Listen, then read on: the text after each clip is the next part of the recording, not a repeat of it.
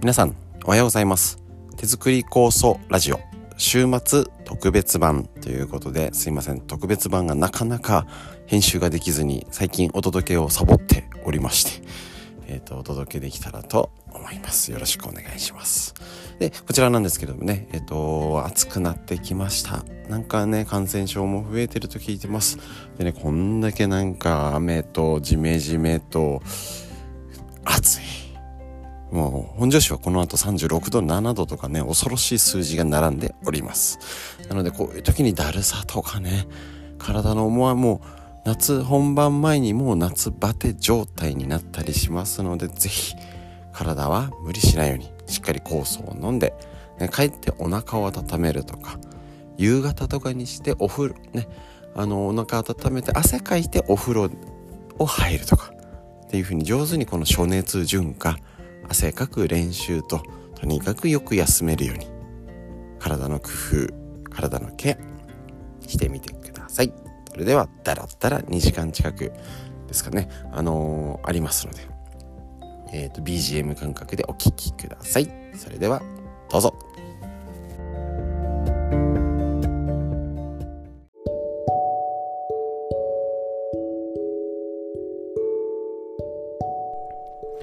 はい、ということで、えっ、ー、と、前回ですね、あの、ウェブセミナーでやった内容、おそらくですね、えっ、ー、と、今こちら前日収録してまして、日曜日で、今日中に LINE ができ、届いてるかなと思いますので、すいません。昨日のいつと言えないんですけど、LINE 届いてるのをちょっともう一回見てみてください。えっ、ー、と、手作り構想ウェブセミナーということで、3回やった分のね、動画を、えっ、ー、と、貼り付けてあります。えっ、ー、と、こちら、アフターコロナにおいて気をつけるべきこと。で、えっ、と、天気と体の関係。ちょっとね、あの天気でちょっと調子悪いよねっていう軽い感じじゃなくてちょっとそのスキルをもうちょっと健康になるための、えーと、一軍に上げた方がいいんじゃないっていう提案と。で、えーと、感染症と食中毒なんかヘルパンギーナ、えーと、プール熱 RS ウイルスとかいろいろ子供の病気増えてるよってテレビで言ってるやつのウイルスの使い方。あのこんな感じあるよっていうのをぜひ、えー、とまとめてお届けしております。でちょっとね解説なんかもしてるんですけどちょうどですねえっ、ー、と Yahoo ニュースで飛び込んできましてギリギリお届けしてねあーって言なんか言っといて当たっちゃうっていうかねいいんだか悪いんだかになっちゃうんですけど島根県の出雲市で、えーと、食中毒、えーと、児童養護施設かな30人が出たっていうことなんですけどでも結局よくよく見るとまだ50人以上調査中みたいなどうに増えちゃうんだろうみたいなね。ことがあるのでもちろんちょっとこのねニュースはニュースで気をつけなきゃだなっていうふうに思わなきゃですしえっ、ー、と前のウェブセミナーでちょうど食感染症と食中毒っていうことで学んだ経験から言うと、まあ、やっぱやっぱそういうことってあるよねっていうことを踏まえなきゃいけないこととちょっとこのねニュース自体が今ね、あのすみません私もネットニュースで見ただけなのでちょっとどうなるのかそこの後はね詳細が分かったりとかあると思うんですけど、えーと、2点気をつけなきゃなことがあります。で、えーと、どういう感染症対策がしててあのだいぶずさんだったのかちゃんとしててこうなっちゃったのか差が出てくると思うんですね。だけど多少ずさんなってあって言い方されたとて。ちょっとよく考えてみるとコロナ前よりはいい加減っていうよりはやってないっていう気をつけることしてないみたいな。みんな食べる時手洗ってるじゃん前よりっていうふうなこと考えるとまあ5月過ぎて緩んだとはいえやっぱり施設とかみんな敏感もう働いてる方の方が大変な思いでしても出さないためにとかね本当にね辛い話を聞いておりますので出ちゃったことに対しての批判はねいらないと思うんですよね。しょうがないよねっていう。けどそこでやっぱりある程度コロナ前よりはみんな気をつけたりおそらくちゃんとマスクしてる方はしてたりとか、えーと、手洗いうがいやねまあ大いちごなのってまたあの食中毒なので別なんですけどあまたそのねこの内容について勉強っていうのはぜひ手作りコースのウェブセミナーの感染症と食中毒の動画をちょっと見てみてね確認しましょう。何が必要かね。だったりえっ、ー、と思うんですけどそうするとやっぱりもしかしたら私たち人間様のこの免疫力が落ちてるっていうことだったりそういうえーと、もともとは O157 って弱い菌なんですけどそういうのがはびこれる環境がそる環境の問題と私たちねはびこれるあね食中毒やってきて大腸菌がよここは居心地いいなってなっちゃってる状態になってるかもしれない。この辺をね冷静に読み解かないとただ O157 感染症が起きたっていうことじゃないと思うんですよね。なのでぜひあのこれからのニュースだったりを見てあれなんかちゃんとしててこれなの？とかっていうのを考えるといましたね、あの手作りコースウェブセミナー、あ、ちょっと今日はね、あのすみません、全体の話になっちゃうって、復習的な中身はしない、細かくはしないんですけど、アルコール殺菌が効かないウイルス、ノロウイルスとかね、ヘルパンギーナとか、プールネスとか、そういうものの対策は、やっぱした方がいいよね。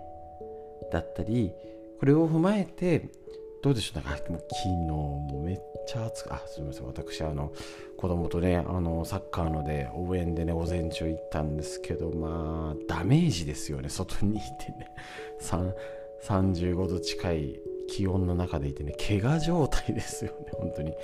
そういうのがあったりとかっていうとやっぱり改めてえっ、ー、と体の状態水分ちゃんととってるかな？食事の量どうかな？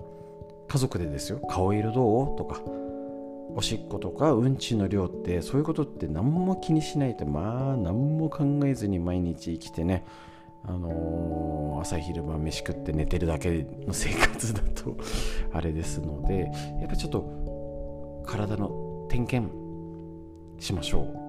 調子はどうかな。でそれが自分だけじゃと気づかないので家族で顔色見てあげたり夜眠れてるかな。ああもう起きちゃってとかね。寝れるんだけど起きちゃってしんどいよね。とか余計この梅雨時期って熟睡度が減るんですよね。要は結構よく眠れてない人増えちゃうよね。っていう時期です。なので、えーと、そういうことも踏まえて遠く離れた家族や友達に体調どう？とか、ね、元気でやってる？とかそれこそいつもやってる脳のことで言ったらやる気が出ないとか誘われても行く気にならないとかね。あの暑い日に無理に動かなくていいですよ。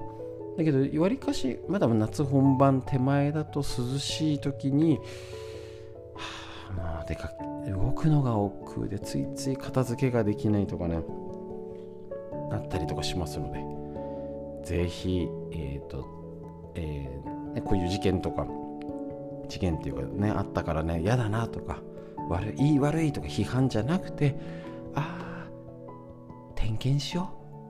そうだよね。そういうこともあるよね。やれることをやった上でえっ、ともう災害とかと一緒ですよね。もうねどこまでやったらいいか分かんないですもん。正解がない。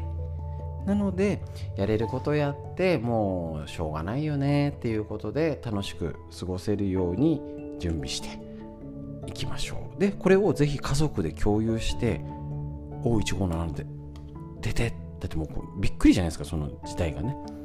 だからあ気をつけるのは気をつけようねとか家族ねあの人寄せしちゃいけないじゃなくてああ夏休み会うからあじゃあここは気をつけようねとかっていう風に話せる間から信頼関係を築いていきましょう。フリーの話以上です。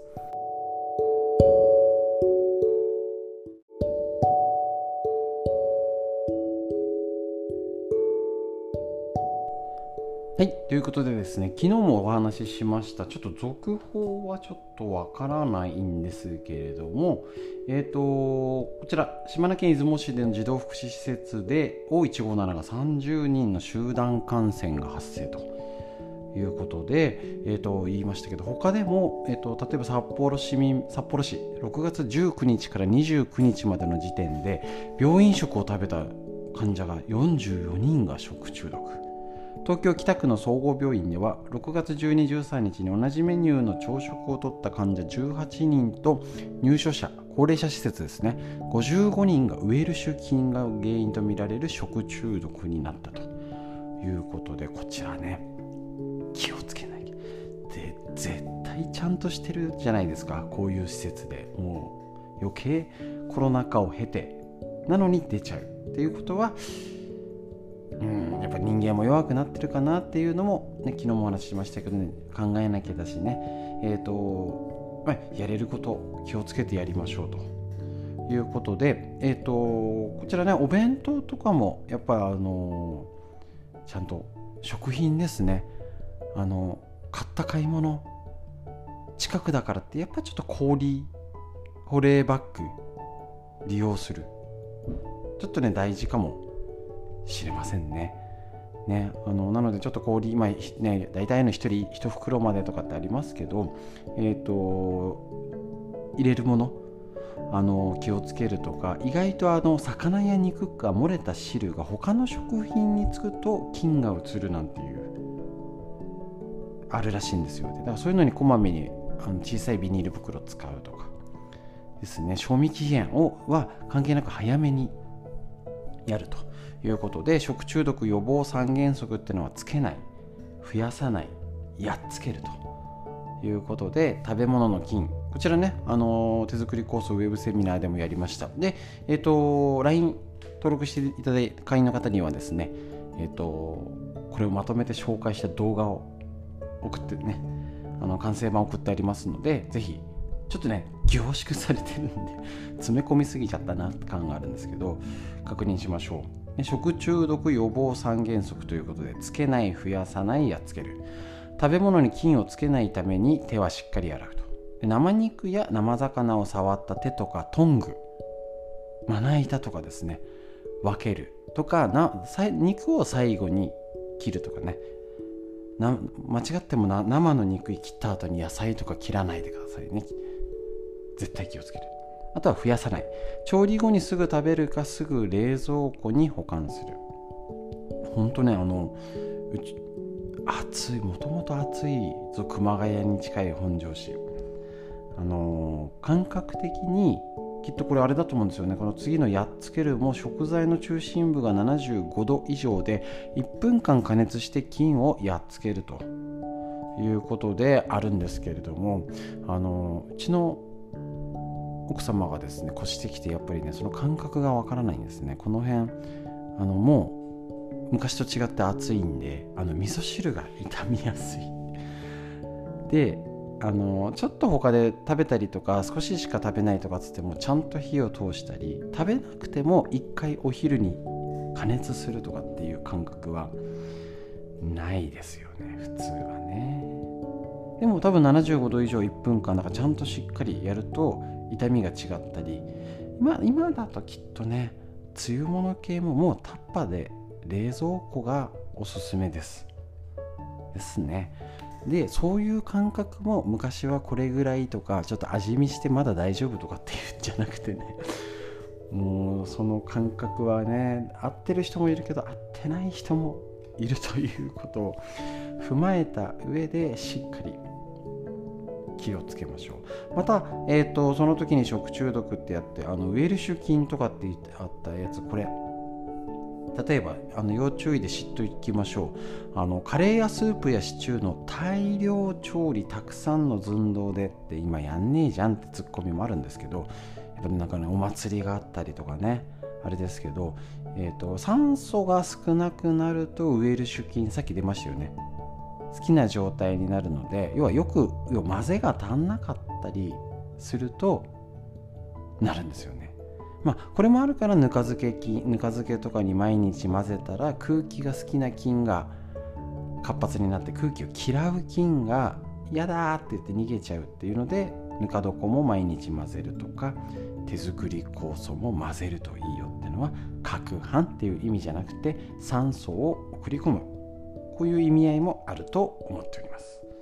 なので、えーと、今のカレーシチュースープで言ったら加熱したから全部がっていうわけじゃないので、えーと、ちょっとうちなんかすごい大量にカレーなんか作って、まあ、よく混ぜますけどね。きちんとよく混ぜること。でもちろん加熱もしっかりすること、ね、あの必要があればすぐ冷めたら冷蔵あの冷蔵庫で保管すること。早く食べきることが原則として。是非気をつけて生活していきましょうね。せっかく夏とかね人寄せしたりお孫ちゃん来てとかってね家族が集まってって時にねやっぱねあの残念なことにならならないように最低限やれることやって楽しみましょう。今日の食中毒のお話以上です。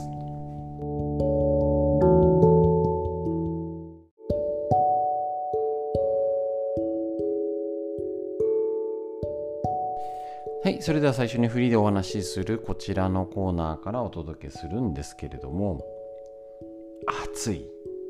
でなんかね本庄市で言ったらあのー、前日昨晩だったらね変に雨降ってあのー、結構雷も鳴って温度下がったんですよね。で金曜日土曜日あれいつでしたっけ？36度7度予報がもう出てる。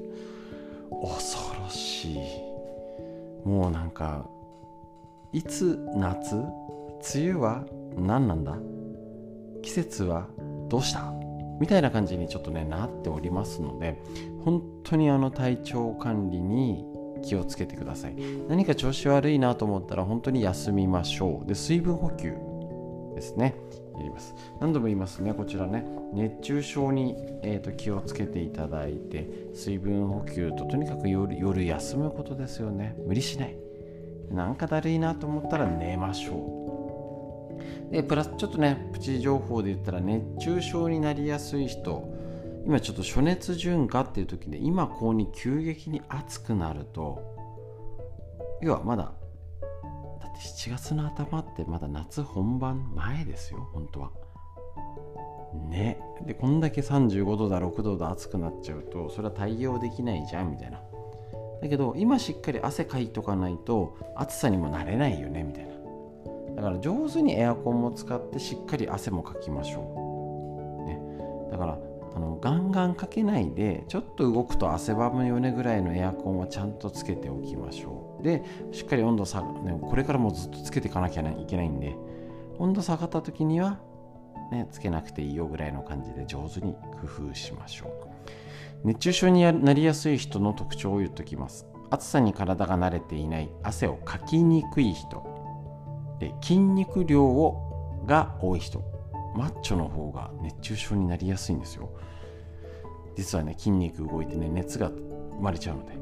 で逆に筋肉量が少ないすぎる人ガリガリな人も、えーと、保水力がないという。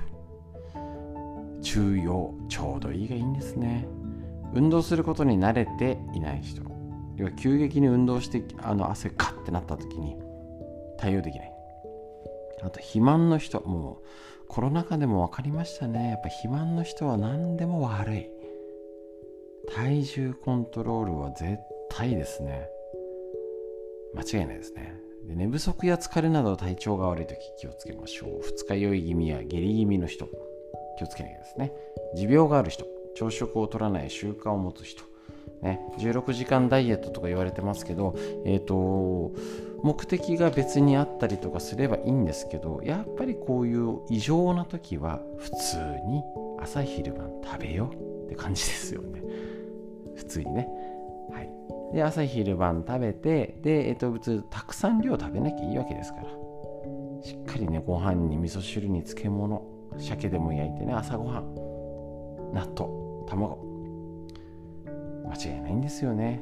はい、で、えーと、それに加えて、えーと、感染症のことも言っており結構ニュースでやってるんですね。でみんながやっぱり昔と違ってね、あのー、情報を周知されるようになってきたので、まあ、わざわざ私が言わなくても伝わるようにはなってきてる状況なんですけどもやっぱりちゃんとキャッチする方が届いてないだったり目を向けてないとなんですよね。だからえっ、ー、とまあ手前味噌であれですけどラジオでもう先に聞いといてああそういうことあるんだって聞いてテレビでああやっぱりねって思うのとえ何それどういうこと？なんかヘルパンギーナとかなんかよくわかんないけどっていうのだと情報の受け取り方が変わります。ですね。コロナの時も散々お話ししました。何にも知らないっていうのが不安を募ります。ああこれね。あのラジオで聞いたやつじゃん。知ってる知ってるって言ったら不安はないんです。余分なね。危険がないわけじゃないです。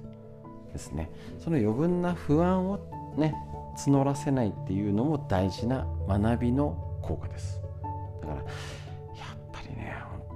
この時代で情報をいかに得るかっていうのは大事になるんじゃないかと思います。まんまとね今回もまんまとっていう方あれですけど 本当にお話しした直後になんか食中毒やなんかこれから出るとねまああんま当たってほしくはないんですけど、まあ、出てくるとあそうだよねだったりねあのあちょうどよかったですって言われるとあよかったなとは思いますしね。実際にやっぱあの大人も風邪とか普通に免疫力落ちたりそういうことあるよね。ってことが分かった上でうんうん気をつけること気をつけてなったらしょうがない。って感じで是非ともやっていきましょう。まだまだねちょっとね夏に向けてのこういう情報がやっぱ大事なんですね。だからあのちょっとねリアルで話せるこういうラジオの方が直で伝えられるというのでやっぱねこれがラジオの効果ですね。本日もフリーのお話以上です。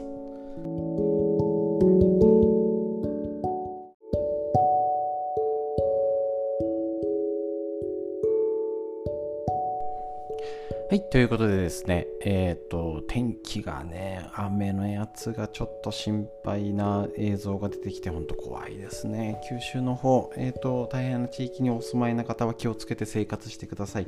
ただ、大体見てると、よく、ね、あの今回のがっていうだけじゃなくてあくまで傾向ですけどこう今まで住んでて初めてだとかっていう声がやっぱ少なからずともありますので大丈夫だった地域、まあ、本庄市なんか本当に災害がもともと少ないって言われてる場所ではあるんですけど気をつけなきゃだなとかっていうふうに思います。一応えっ、ー、とき昨日と月曜日の雨の時あれか、えっ、と河川の氾濫注意報みたいのが出てたので今ねネットでチェックする時代となっておりますのでそういうのもね見れるようにとか、えーと、気をつけて、えーと、やり方を襲われる時に教わっておくとかね。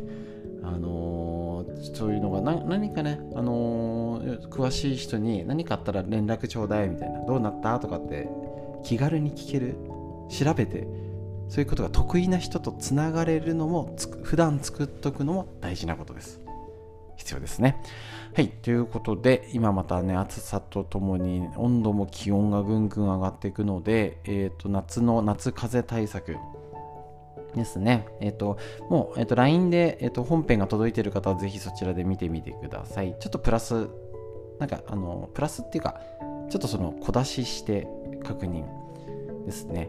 えっ、と、今日は RS ウイルス。多分、昔もいたんかと思うんですけど、あのー、夏風邪とかっていうふうにくくっちゃうともうねちょっとした鼻水だとこも、ね、病院行かなかった時代もありますからただ逆にそれが今分かっちゃうっていうのもありますのでぜひお子さんをお持ちの方お孫ちゃんとかっていう場合だったりね夏休み久々に会うよとかっていう方もいるいると思います。だからあの詳しく知らなくてもへえぐらいはね知っといた方が対策ができると思います。今日の RS ウイルスっていうのは、えっと、呼吸器の感染症でまあ一度かかったからもうならないよとかじゃなくてまたあの何度もあのウイルスが持ち込まれたらなるよと。で生後1歳までに半数以上がで2歳までにほぼ100%の乳幼児が感染するとされていますと。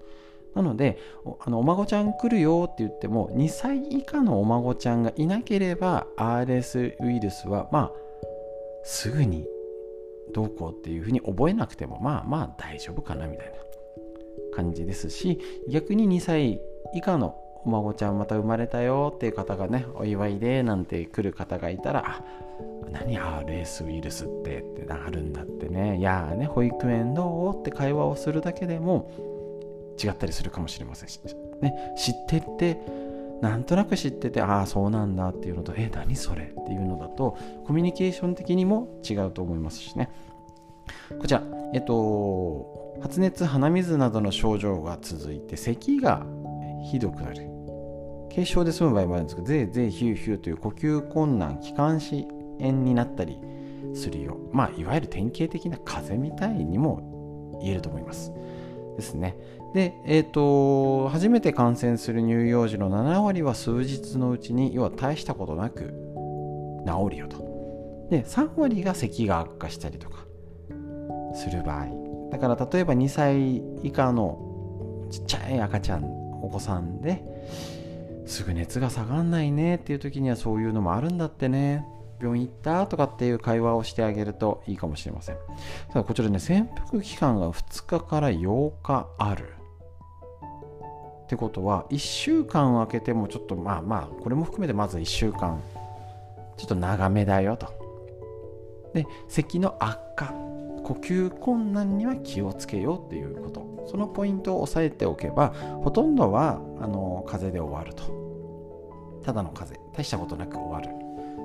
のでそこだけポイントを覚えておきましょう。ですね。本当は9月から要は秋から次の春までが流行のものです。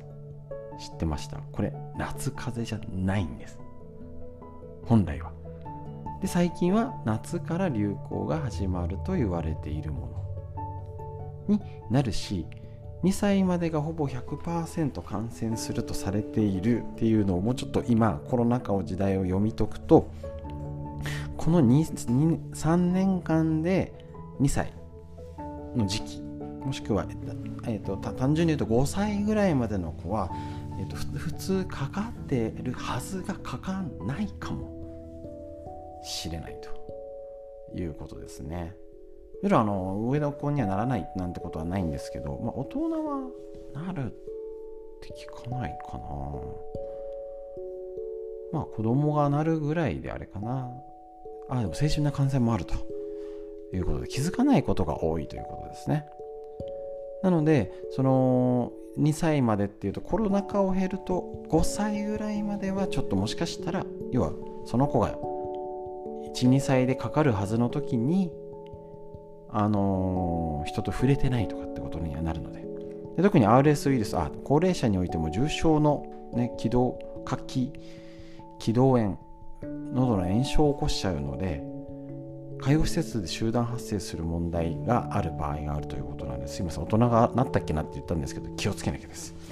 なのでぜひ知っておきましょう。だからまあ5歳以下ざっくりね。特に2歳以下0歳児1歳児の子があるうちは、えーと、気をつけたりあ出かけてお疲れっつって帰った後に、はあ、疲れたってなってる時に、風邪ひいてないとか何、何かちょっと症状悪かったら言ってねっていう信頼関係大事になってくると思います。ぜひ RS ウイルス、なんじゃかよくわかんない名前ばかりですが、ちらっとチェックしておきましょう。フリーのお話、以上です。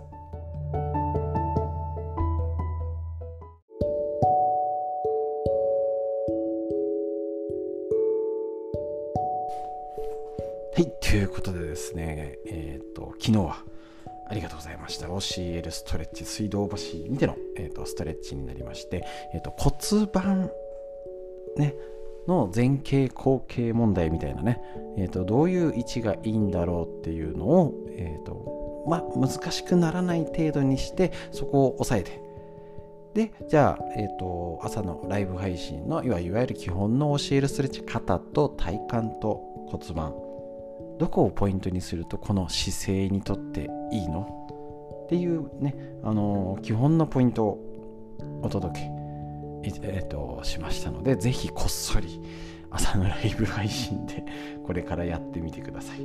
よろしくお願いします。それではですね、今日ですね、えっ、と、なんか溶連菌も増えてるのかな？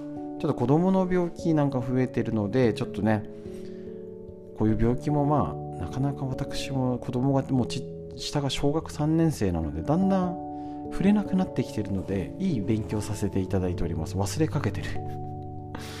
ですからね。はい。これ溶連菌って A 群 B 群 C 群とかなんかいっぱいあって、えーと、溶血性連鎖球菌っていう略なんですね。はい。えっ、ー、と妊婦さんやママの方だと GBS と聞き覚えがある。あそれ GBS って呼んだことないなまあねそういうのがあるよということなんですねで、えっ、ー、と、11月から4月が流行時期。要は秋から冬、春先にかけての時期が多いのに、なんか聞いたりするらしいんですよね。今どうなんでしょう身近では聞いてないんで、はい。まあ、チェックしておきましょう。潜伏期間は2日から5日程度。感染経路は飛沫感染、咳やくしゃみでうつるよと。ですね。で子供にも多いけど、大人にももちろん移るよということなんですね。えっ、ー、と、症状が、えっ、ー、と、まあまあ、典型的なのかな？でもいっぱいあるんで、あれですけど、喉が著しく腫れて、扁桃も腫れて、で、えっ、ー、と、白色の産出物、海みたいな変なのが口外扁桃、口の中の喉の奥に見れるよと。ね、あの口外水から軟口外、まあ、えっ、と、上あ上顎のあたり、まあ、この辺になんか天井の出血ですね。あのー、喉仏のところから。この辺はちょっとなんか判断が難しいんでざっくりでね。えっ、ー、とぼつぼつ全身に出現することですし、えーと、いちご舌下ベロですね。いちごいちご舌みたいにベロがいちごっぽく赤く腫れちゃうよ。これも国家試験で絶対出るやつですね。溶連菌はいちご舌っていうね。懐かしいですね。これあであと首のリンパが腫れることもあるよっていうのがあるのでこの辺ねあるんですけれど、まあ、あと急性腎炎になったりリウマチ熱になったりっていうふうに一応気をつけなきゃなんですけどこれね抗菌薬まあ一応えっと細菌なので抗ウイルス薬じゃなくて、えー、と抗生物質ですね。しかないという感じになりますのでまあまあこれも検査をねえー、としてえーと、分かるしかないので個人個人で、えーと、判断するっていうのはちょっと難しいかなと。思います。ただこういうのになったよとかっていうと何それなんだっけみたいな。っていうのをちゃんと抑えてないとね。その潜伏期間2から2日5日ぐらいだからやっぱりえっ、ー、と子供ね。あのー、子供が多いんですけど大人でもかかるよっていうことを分かってるとですね。あのー、対処になるしまたねその症状があって他の大人に会う、ね、子供と会ってやっぱ 1, 1週間は予定を無理に入れないっていうねことが分かると思います。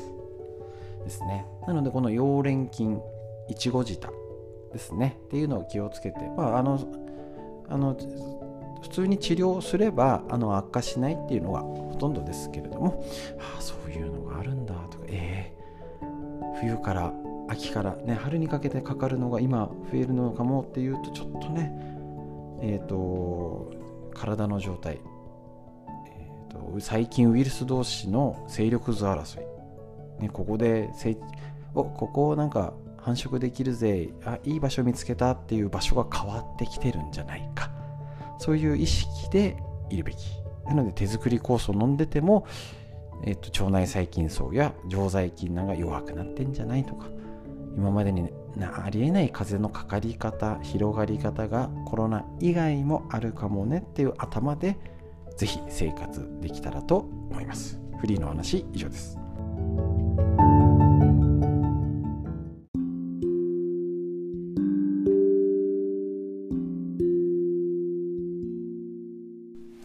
続いて脳のこと。40歳から始める脳の老化を防ぐ習慣和田秀樹先生のディスカバー形式より一緒にこちらの方から勉強していきましょう。えっと、40代以降の脳についてもう私がもうそうなってるよということです。ちゃんと大事ですね。前頭葉が萎縮して意欲好奇心とかが落ちてるよ。セロトニンの物質が不足してうつ傾向になりやすいよ。動脈硬化体だけじゃなくて脳の動脈硬化も進行するよ。で男性ホルモンの減少。女性もしっかり、えー、意欲を高めたり判断力記憶力が高めたりってのが40過ぎると落ちていくよね。40代50代働き盛り子育て世代が頑張れるよう。また60代70代80代元気で頑張れるように。一緒にですね、あのー、脳のことを勉強していきましょう。今日のページ。その前頭葉を元気にするこちらの本の中身。今日のページは事なかれ主義をやめる。仕事上会議などでどうしても議論になることはあってもそうでなければついついまあいっか。気まずい思いをするのも嫌だしという事なかれ主義で済ませてしまうことが多いのではないでしょうか。日本人は多いですし、まあ、なかなか今の日常でまあ議論ならないよねみたいな。職場だけではありません。学生時代に橋が転んでも議論のネタにし合格泡？を飛ばしながら飲み明かした友人ともお互い年を取ったからなと今は穏やかにおとなしく酒を酌み交わすだけ。これではちょっと寂しい気もします。寂しいいいんじゃないって思っちゃうんですけどね。前日の通り議論の脳に与えるメリットは大きいと分かっていてもまたまあいいや異なれしっかり主義が老化を促進することが分かっていても会社でもご近所でもまた家族であっても誰彼構わず議論をふっかけるわけにはいきません。当然です。ですね。しかしかつて腹を割って話せていた友人。激戦になってもじゃあまたなと次に会う時には何事もなかったように話ができていた友人ならどんなに年をとっても議論して気まずくなるようなことはないはずです。むしろお互い青春時代を懐かしく思い起こしなんだお互いちっとも変わらないまだまだ若いじゃないかと嬉しい気分になるのではないでしょうか。そんな気分がさらに脳を元気にすることは言うまでもありませんと。あるんですけど、まあ、これ議論前提なので あのもうちょっと手前の話をするといやいやいやそうは思うんだけど私はこう思うよとかちょっとした些細な意見だったり願望？いや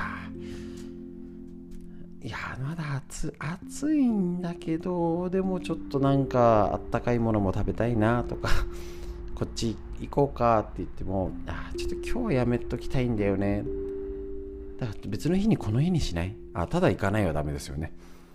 違う提案をしたり違うことしたりとかそういうふうに自分の意見をちゃんと言ってこう思うんだよっていうことを言うっていうことが大事として捉えるとやっぱりちゃんと気持ちを言うとですね。であのただ我慢してなんかこう言ったらどうしようって思うよりはこうだからねどう思う？っていうふうに聞いちゃうのもありですしね。下手に気を使って遠回しになっちゃってなんか出てきてなんだよっていうこともありますので。でそれを言える人もいるし言えない人もいると思うんですよね。正直ね。なのでぜひ言える人には言ったりいやで言える人にはちょっと言えいやあなたなら言えるんだよってことも大事かもしれません。ぜひ、えーと、異なる彼主義というかね。あの何でもありじゃなくて私はこう思うよとかいやこっちに行った方がいいんじゃないとか面白いかもねみたいな議論っていうか上手に意見を組み交わしていきましょう脳の話以上です。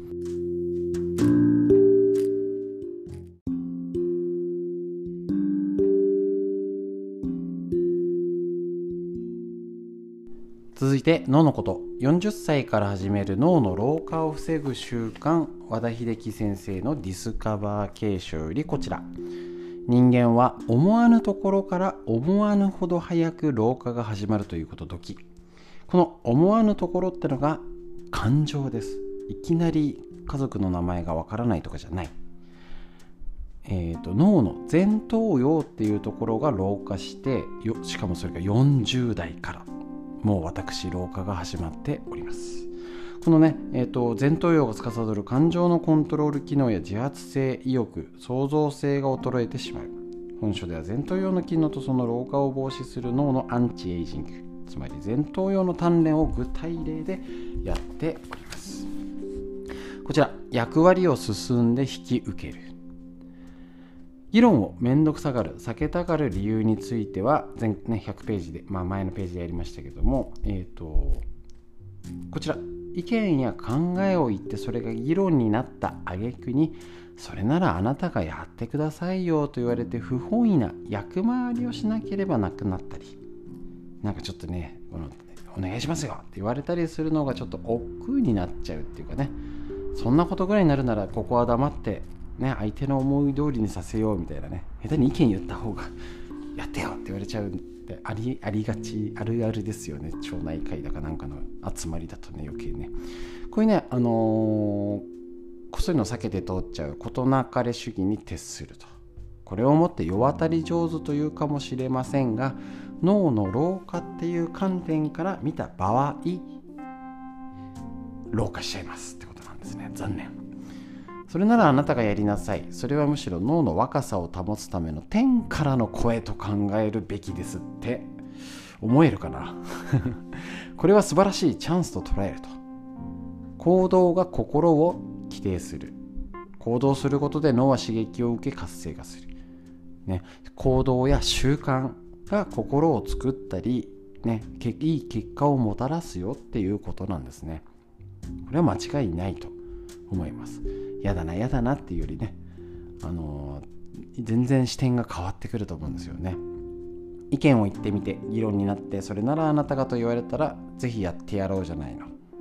とかね腰を上げられたら実力実行力のある人はいつまでも脳が若くていられます。脳の若さは実行力に比比例すると考えるということでねいつか旅行に行きたいなじゃなくてよしいつまでに行こうとかね。秋冬流行り流行増えそうだからなんか秋口のうちに行っちゃわないみたいなね。そういう実行力まあね無理しないとかもあるのでその辺はあれですけどちょっと近場で済ますとかねあのー、まあいいじゃないですか。漢字になりましょう。逆にねいろいろ。今調べやすいしいいところ見つかるかもしれないしね。もうそれがね億劫でねあの連れてってもらうとかやってもらう前提だとやっぱ脳はねちゃいますって。私がに私にやらせてよみたいなことは言えないな。そこまでならすごいんでしょうけどまあまあでも楽しみとして逆にあのじゃあやってよって言われてもいやいやみんなで考えようよっていうふうに促すってのもいいしみんなで考えてみんなで楽しむ。是非ねあの面倒くさいから何も言わないじゃなく上手に話していきましょう。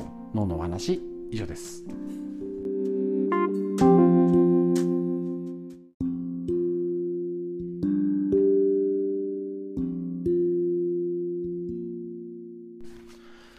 続いて脳のこと。40歳から始める。脳の老化を防ぐ習慣和田秀樹先生のディスカバー形式よりお届けいたします。こちら。えっ、ー、と脳のこと。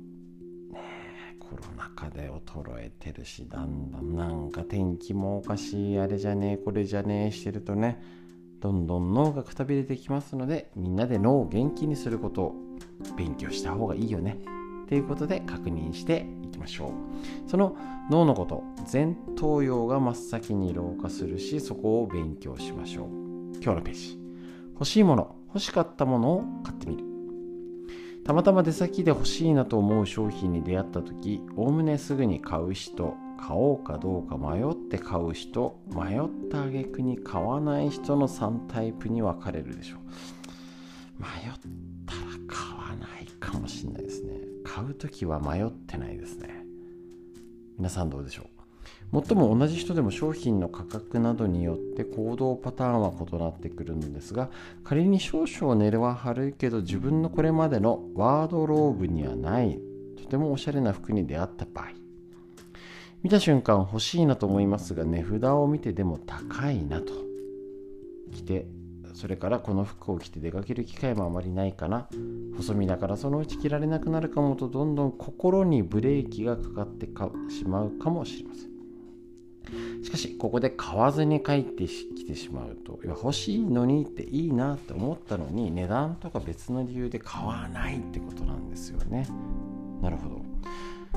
えっ、ー、ともし手に入れていたらそこから始まるであろう新しい世界を見ることもなく終わってしまいます。その服を着れば普段は気遅れして踏み入れることのなかった場所にも行ってみようという気になるかもしれません。そこで新しい刺激に触れ前頭葉が喜んでくれるチャンスがあったかもしれないのにその機会を逃してしまうことになるのですということなんですね。欲求にブレーキをかければ好奇心にもブレーキがかかってしまいます。そうすると脳には欲求不満が残り老化へのアクセルがかかってしまうことにもなりかねないのですと。いうことなんですね。結構思いがちそうなんね気持ちはめっちゃわかるんですけどでもねえっ、ー、とこういう行動にパーンって移せるかどうかはやっぱ大事なところになるんでしょうね。結構ねすぐ変える人ど皆さんどうでしょうか？ね。ああ別に私はと思う人とああそうそうってのは結構分かれる内容かと思います。けどやっぱりね特に今の時代欲しいなって思った時にねパーンと買っちゃうの。ねあのなすごい高価なものでなければねえーと、と好奇心にブレーキをかけない。ですね。これは別にお金をかけることだけではないので。ああもうなんか美味しいそば食べたい。ちょっと遠出して行ってこようっていうのもいいお金のかけ方だと思います。是非とも脳の刺激。入れてみてください。脳の話以上です。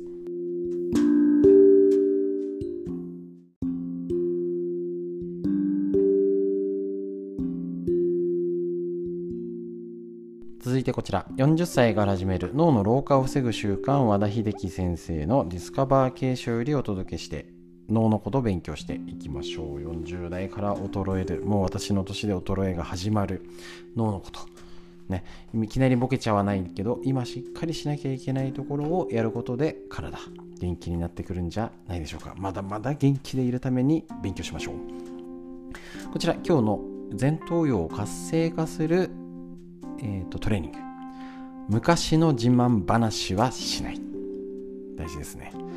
昔は自分はなかなかモテたものだ。小中学生時代は近所でも指折りの秀才だった。若い頃は仕事も認められ出世コースを歩いていたなどなど昔は何々だったという口癖のようにとかね酒を飲んだらとかね。めんどくさいんですよね。厳しいことを言うようですがめんどくさいだけじゃなくて えとこういう人は今は全くモテなくなり昔天才二十歳過ぎればただの人になっていてあ結構あれなんですよね。中学高校でイケメンみたいなキャーキャー人気があった同級生はえっ、ー、と結構大人になってあれ？みたいな残念な感じになってるっていますよね。私は地味な感じで過ごしておりました。そしてすでに出世街道から外れて窓際族になってる。今頃窓際族ってあるのかな？そして老化も相当に進んでいます。この程度の昔の自慢話をして根拠のない自信を持ち続けていた方が変に自虐的になって鬱になるよりはいいかもしれませんが。なるほどね、まあ、いいかもしれないんですけどそれも程度によりきりです。このように何かにつけて過去の栄光にすがりそれにとらわれすぎているとそれでよしと満足してしまい発展的な発想ができなくなります。つまり前頭葉を使わなくなってしまうということです。そうすると思考が偏り柔軟性がなくなりますます脳の老化が進んでしまいます。昔の自慢話は古来老人の1000倍特許と相場が決まっています。過去の栄光など捨ててしまってまだまだ成長できる上昇できるという未来に向けた自信を持ち新しい栄光を追い求めればおのずと気持ちも前向きでいられる。自慢話だけじゃなくて苦労話もそうですよね。あれは周りは聞いててもあのいい思いをしてないっていうのに言ってる人は多分気づいてないですよね。だからそのね当人同士だけで盛り上がればいいんですよ。別に話しちゃダメじゃなくて。ね。だけどそこで言うとかね。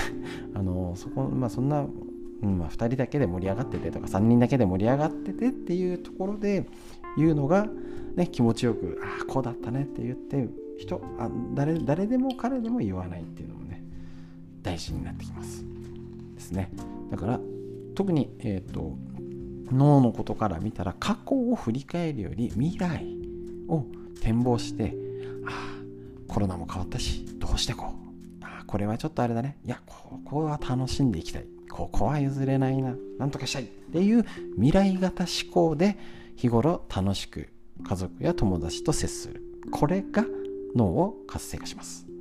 是非脳の話以上です。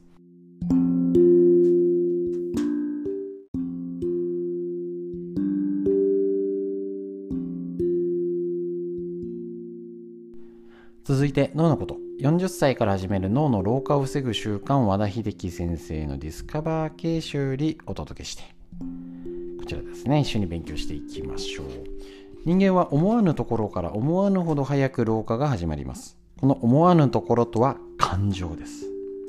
科学的な事象として言い換えると脳の前頭葉が老化するということ。前頭葉は40代から萎縮し老化し始めます。そのため前頭葉が司る感情のコントロール機能や自発性自らやる意欲。創造性が衰える。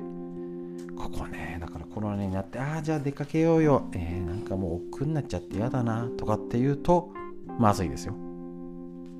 まずいです。ぜひ気をつけて生活しましょう。はいこちらなんですけれどもえっ、ー、と今日のページ。乱読のすすめ。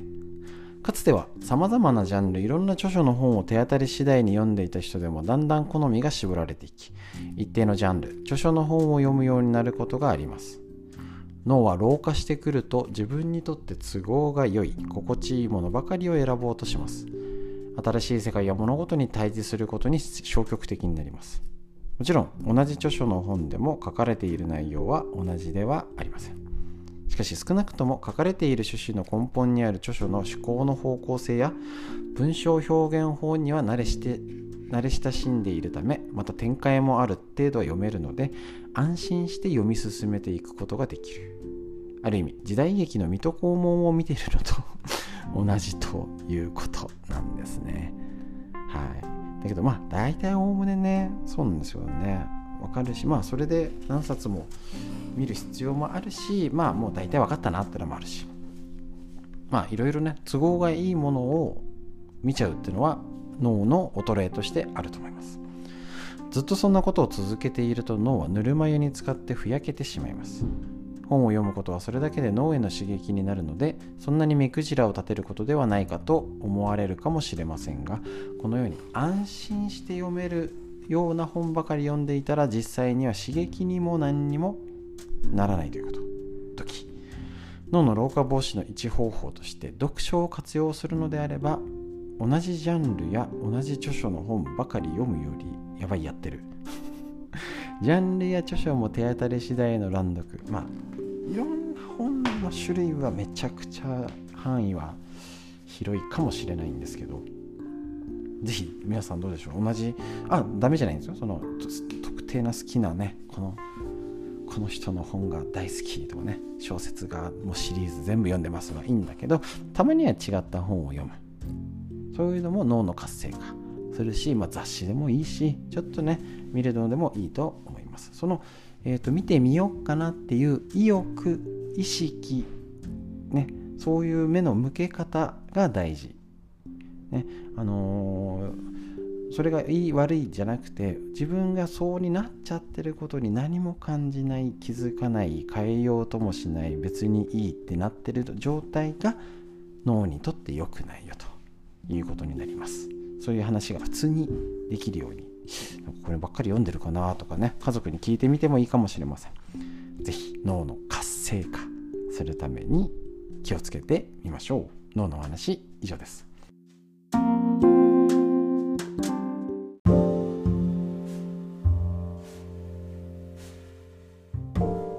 てみんな知りたい東洋医学の知恵。緑薬品漢方堂の毎日漢方。体と心をいたわる365のコツ桜井大輔先生の夏目社よりお届けしてこちら。読んでいきましょう、ね、土日のやつはぜひご自身で確認してみてください。飛ばしますので。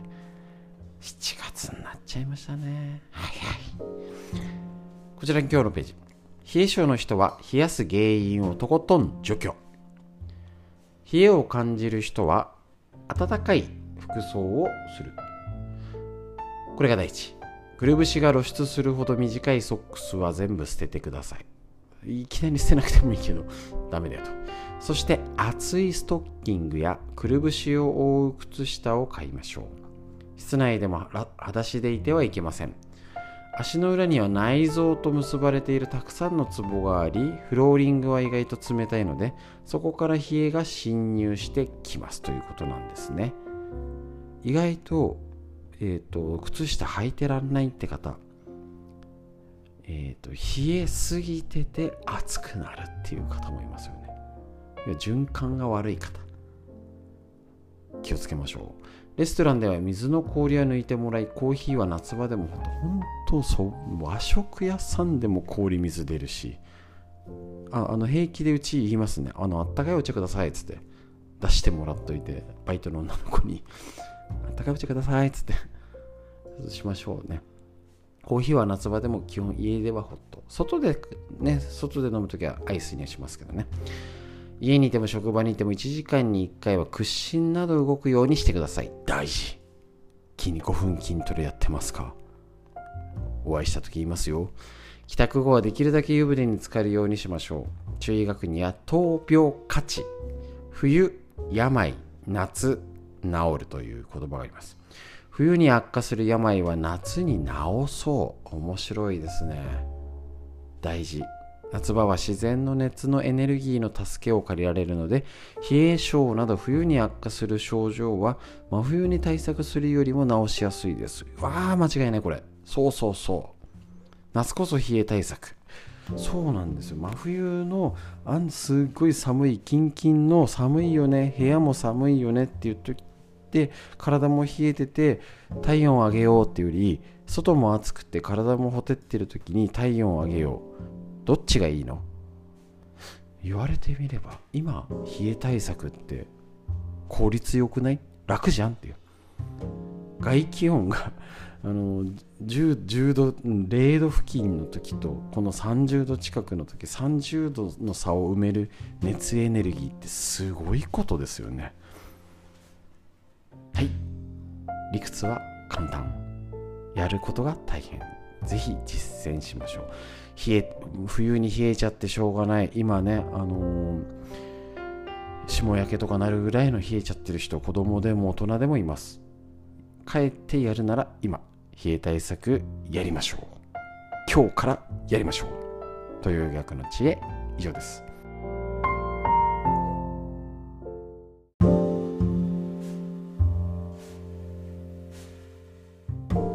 続いて東洋医学の知恵。緑薬品漢方堂の毎日漢方。体と心をいたわる365のコツ桜井大輔先生の夏目社ということで1日1ページ。とってもためになる言葉が凝縮されております。一緒に東洋医学の知恵を学んで生活に取り入れていきましょう。今日はストレスの話。ストレスは小出しにしてサラサラ血血液をキープ。血血の巡りはストレスによっても悪くなります。もし自覚するぐらいストレスを感じているならばそれはもうかなりストレスが溜まっている状態です。ストレスというのは徐々に堆積して風船が膨らむように大きくなりある時破裂します。そうなると回復にはかなりの日数と労力もしかしたらたくさんのお金もかかってしまうかもしれません。そうならないために日頃からガス抜きをすることが大切。ストレスを感じていなくとも発散タイムを設け深呼吸をしたりしてもいいですよね。深呼吸。体をほぐしたりストレッチ。習慣をつけましょう。ストレス対策をしなくちゃ。とあまり難しく考える必要はないと。いうことなんですね。だからやっぱり爆発しきんない前にそこそこのうちにやっとくといいってことなんですよね。結構あれですよね。あの目のかゆみで例えよく例えるんですけどあのかゆいうんちょっと我慢してるうちはなんとか踏ん張ってるうちはいいんだけどあの一度かいた瞬間にバーッとねひどくなっちゃうみたいなね。ああいうパターンもありますからやっぱりストレスね溜め込まないようにとはいえなかなか本人気づかないんでやっぱりストレス疲れてないとか上手にですね。あのお互いで、えーと、気をつけ合える仲間や家族っていう環境を作らないとね自分じゃ無理かなとも思います。気づいたら深呼吸する。風や木川など自然に触れる時間を作ればいいのです。だから風を感じて雲を眺めてね、ぜひしてみましょう。また心地よいと感じる香りには気をスムーズに巡らせる力がありストレス軽減に役立つので好きな香りを手元に置き時々嗅ぐのもいいですねということになります。ぜひですね毎日深呼吸しているこのストレス少しでも和らぐっていうのも知っておきましょう。なんとなくぼーっと考えずに深呼吸してちゃダメですからね。ね。あストレスを和らげてくれる深呼吸。朝だけじゃなくてぜひ昼間や夜とかね。気がついたら取り入れてみてください。の、えーと、東洋医学の知恵。以上です。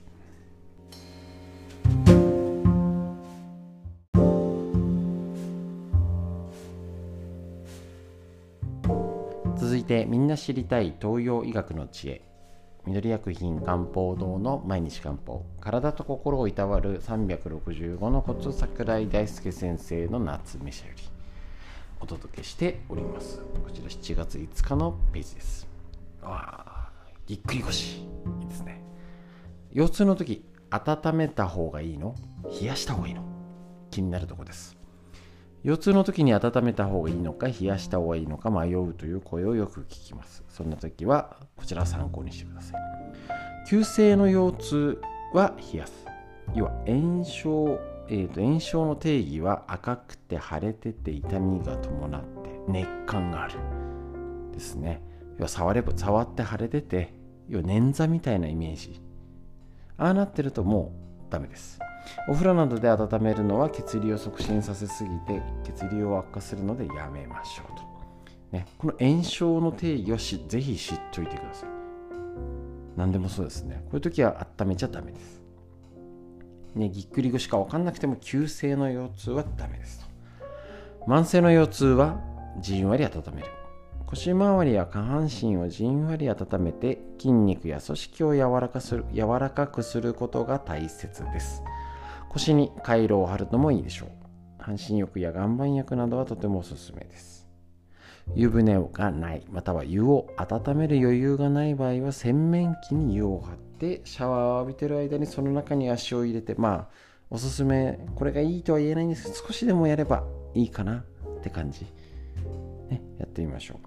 ぎっくり腰の場合を除き足や腰回りは絶対に冷やさないように。女性だったら特にお尻とかね。構冷たいですよ。触ってみてください。足腰を冷やすことは痛みでなく冷えに弱い腎を弱らせまずいです。さまざまな不調のもとになってしまいます。と何でも冷えは良くないですし今どうしてもこんだけ暑いと冷たいもの冷たい食べ物外行ってもねそば屋行ってもね氷水出てきますしね。エアコンガンガンなところとかね。スーパー寒い。ありますしね。こんなに冷たい飲み物冷たいもの冷たい環境エアコンガンガンっていう生活がね朝から晩までやってないのでそれがダメなんじゃなくて必要に応じてちゃんとしましょう。でその分足湯で汗かくとかちょっと夕方温度下がってきたら逆に足湯で汗かいてお風呂入るとかそういう工夫ぜひしてみてください。東洋医学の知恵以上です。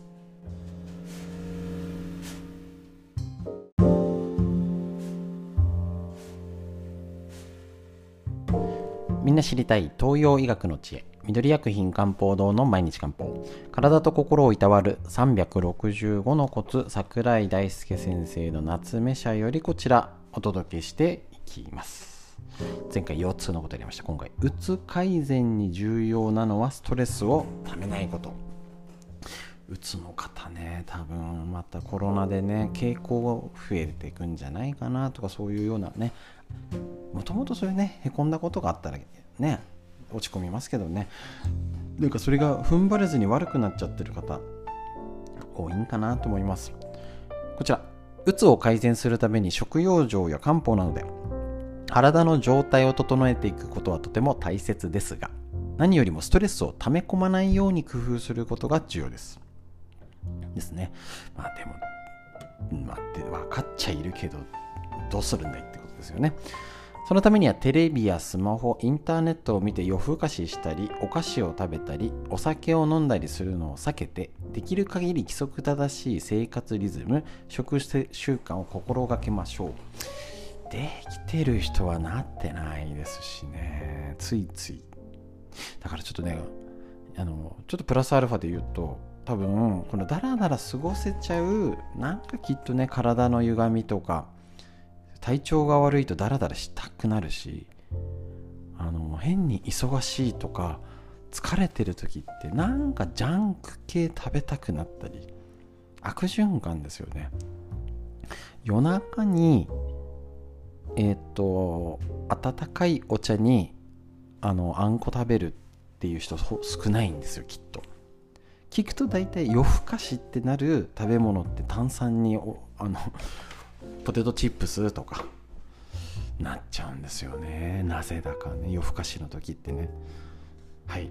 だからその悪循環をどっかで断ち切るとか何か気持ちが落ち着かないとかね。逆にストレスもうそうストレスだからなっちゃうのか。他にもしかしたら気持ちのよりどころになっちゃってるのか。分析が必要ですね。食事では海藻類などを取り入れましょう。パセリ、セリ、パクチー、春菊、シソなど香りの良い野菜もいいです。またバラの香りも効果的なので部屋に飾ったりハーブティーを飲んだり。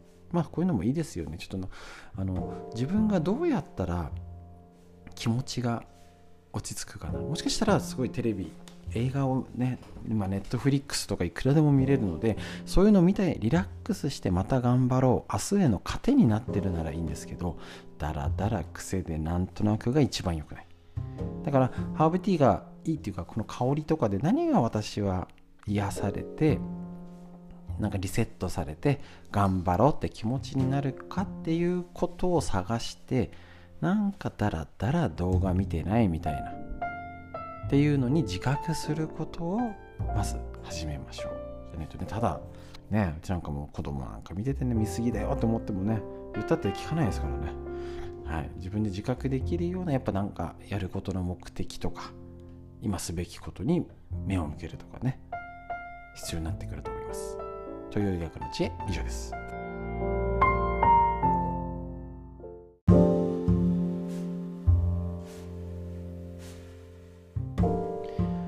続いて東洋医学の知恵。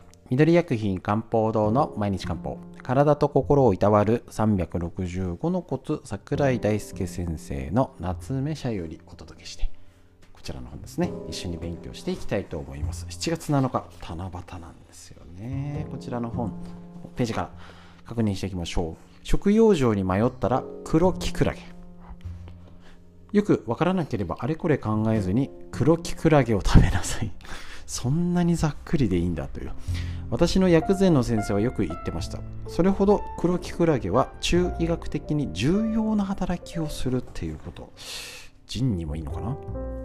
例えば血行を良くしたり出血を防いだり喉や肌を潤したりといった働きがあります。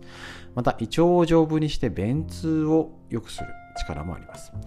ニキビにニキビなどの肌と肌トラブルはもちろん血便や痔などにもそして肩こりや月経痛がある方にもおすすめです。乾燥の黒キクラゲなら水で戻して刻み小分けにして冷凍しておく。あいいかもしれないですね。コリコリとした食感が楽しめ味はあまりないので炒め物や味噌汁鍋などに何でも入れられますということですね。まあ、黒キクラゲは何に入れても美味しいということなので茶碗蒸しこの先生は、まあ、なかなか茶碗蒸しも食べないんですけどね。でもちょっとね炒め物とか何か食感のにね黒キクラゲいいですしね。迷ったら黒キクラゲそれぐらいいいんですね。なかなか日常誰でもああその食材うんある持ってるんですぐ食べますって言えない食材ではあるんですけど、えーと、でも結構ねおいしいんですよって聞いたり多分もともと体にいいって聞いててあああるんですって方もいるのででは少数派になっちゃうのかな。まあそれはそれでねえっ、ー、と勉強にあの勉強あの楽しみながらできるし、えーと、ついでに言うとやっぱねこの地震とかねいろんなこのあのー、ある時にこういう時に災害とかね含めて言うとやっぱね乾物を持ってくっていうのは生きる知恵。東洋医学だけじゃなくて生きる知恵にもなってくると思います。乾物ね。乾燥したから要は日持ちさせるっていうのはもう保存食。災害時の極みと。思いますのでぜひそういうものをあ黒きくらげいいって聞いてスーパーでなったら最初ぐらいはねそういえばって思い出せると思うので黒きくらげこの週末でちょっと見に行ったついでにえっ、ー、となんか乾燥干し椎茸もいいしなんかちょっと乾物見てみようの週末にしてみてください。という医学の知恵以上です。